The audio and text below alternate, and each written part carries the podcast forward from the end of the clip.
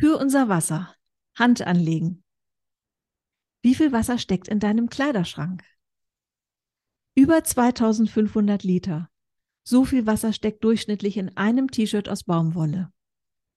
Denn Baumwolle gießen, reinigen, verarbeiten und färben ist sehr wasserintensiv. Außerdem können gefährliche Chemikalien ins Wasser gelangen. Siegel wie der grüne Knopf setzen ökologische Standards für Textilien. Wie durstig ist dein Kühlschrank? Zu den durstigsten Lebensmitteln zählen Kakao, Kaffee, Mandeln und vor allem Rindfleisch. Wasserfußabdruck, versteckte Spuren.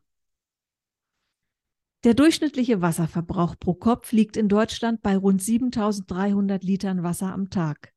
Das ist der Wasserfußabdruck.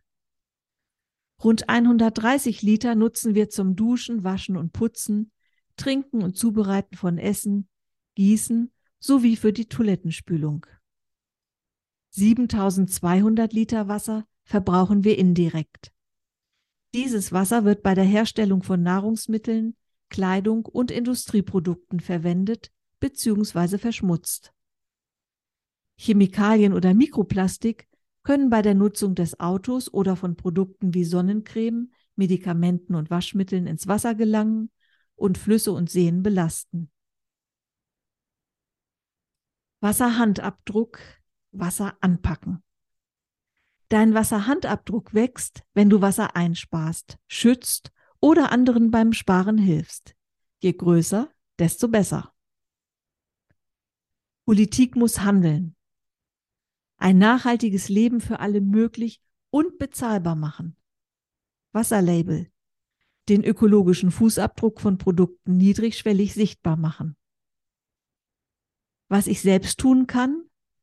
Kaufe weniger, dafür aber haltbare, regional hergestellte und möglichst naturbelassene Produkte. Besser für dich und die Umwelt? Iss mehr Obst und Gemüse anstelle von tierischen Produkten. Für viele Artikel gibt es bereits umweltfreundliche Alternativen. Apps wie ToxFox oder CodeCheck informieren über Gift und Schadstoffe in Produkten. Medikamente gehören nicht in die Toilette.